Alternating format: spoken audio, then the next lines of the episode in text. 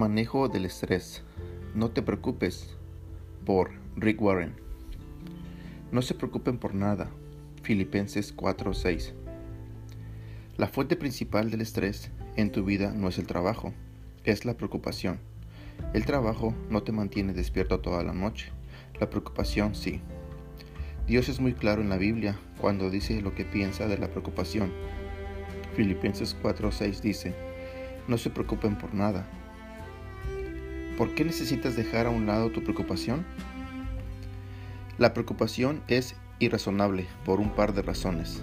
Primero, la preocupación exagera el problema. ¿Has notado que si alguien dice algo malo acerca de ti, mientras más piensas en ello, más grande se hace? En segundo lugar, la preocupación no funciona. El preocuparte por algo que no vas a poder cambiar es algo inútil. Y preocuparte por algo que puedes cambiar es una tontería. Simplemente cámbialo. La preocupación es antinatural. Nadie nace con preocupaciones. Podrías pensar, tú sí, pero no es así. La preocupación es algo que se aprende. La preocupación no es natural, ni tampoco saludable. Tu cuerpo no está diseñado para lidiar con preocupaciones. Cuando la gente dice, estoy enfermo de la preocupación, está en lo cierto. Los doctores dicen que una gran cantidad de personas podrían salir hoy del hospital si supieran cómo deshacerse de la culpa, el resentimiento y de las preocupaciones. Proverbios 14:30 dice, La paz en el corazón da salud al cuerpo. La preocupación es inútil. La preocupación no puede cambiar el pasado. La preocupación no puede controlar el futuro.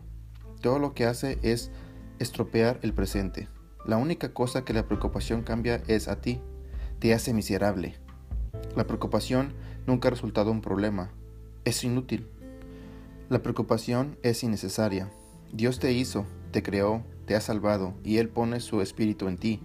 ¿No crees que Él se va a encargar de tus necesidades? No hay necesidad de preocuparse. El primer paso en el control del estrés es rechazar el preocuparse por algo. ¿Por qué? Porque es irrazonable es antinatural, es innecesario y es inútil.